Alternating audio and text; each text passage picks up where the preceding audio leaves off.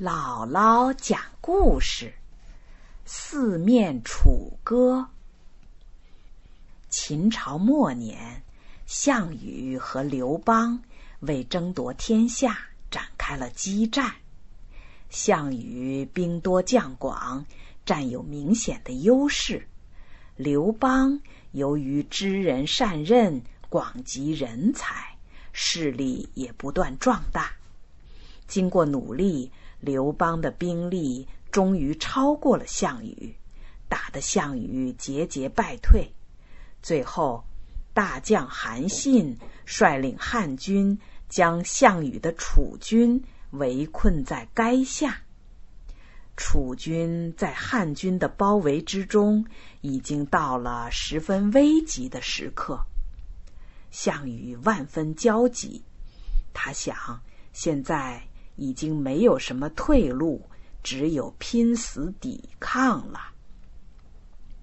韩信是一位善于用兵的将军，他猜测项羽肯定会顽强抵抗，因此想出了一个计策。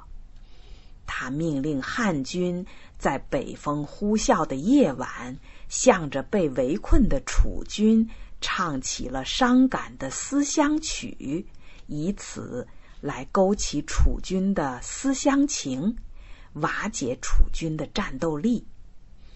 此时，项羽在营帐中如同困兽，正在思索怎么才能摆脱眼前的困境。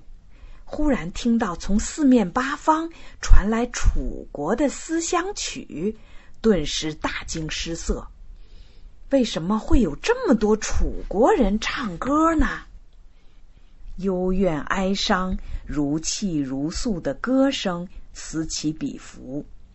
楚军的将士大多是楚地人，听到家乡的思乡曲，不禁潸然泪下。想到家乡可能已经失守，亲人也不知道是否安全，再也无心打仗了。楚军顿时军心涣散，完全丧失了战斗力。项羽见到这情景，心乱如麻，没了主张，信心和决心也动摇了，只好借酒浇愁。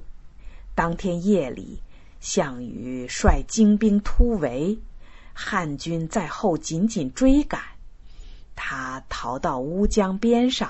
已经是穷途末路，最后拔剑自刎了。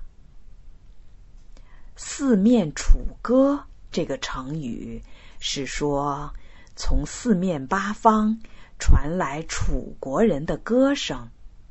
这个成语是比喻四面受敌，处于孤立无援、走投无路的绝境。